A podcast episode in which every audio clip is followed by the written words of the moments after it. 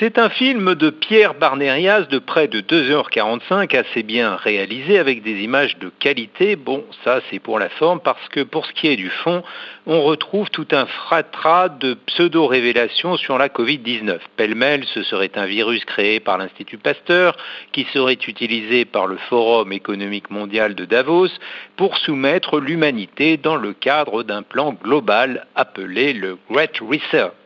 Le but serait la vaccination massive qui n'aurait pour véritable finalité que de ficher les individus, de supprimer leur liberté, alors qu'en réalité la Covid-19 ne serait pas plus dangereuse que d'autres virus.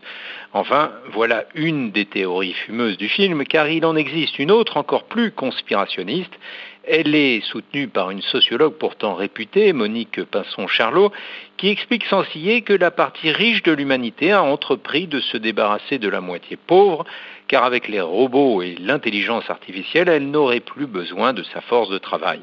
Résumons-nous, un virus inoffensif qui va décimer les pauvres, on ne sait plus si on doit rire ou pleurer devant tant d'incohérences.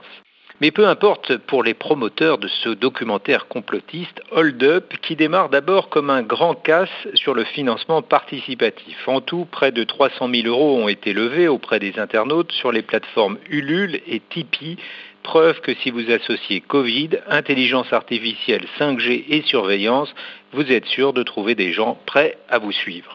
Surtout avec des relais comme le site de François ou l'animateur de Sud Radio André Berkoff. En quelques jours, ce documentaire qui contient une trentaine de fausses informations selon l'AFP a été vu par des centaines de milliers de personnes et partagé massivement sur les réseaux sociaux. Alors bien sûr, il est facile de pointer la crédulité des gens face à des phénomènes qui leur échappent. Hold Up correspond au besoin de se raccrocher à des vérités dans un monde incertain et alors que le gouvernement ne sait pas où il va après avoir menti sur les masques dont il n'avait pas assez de stock.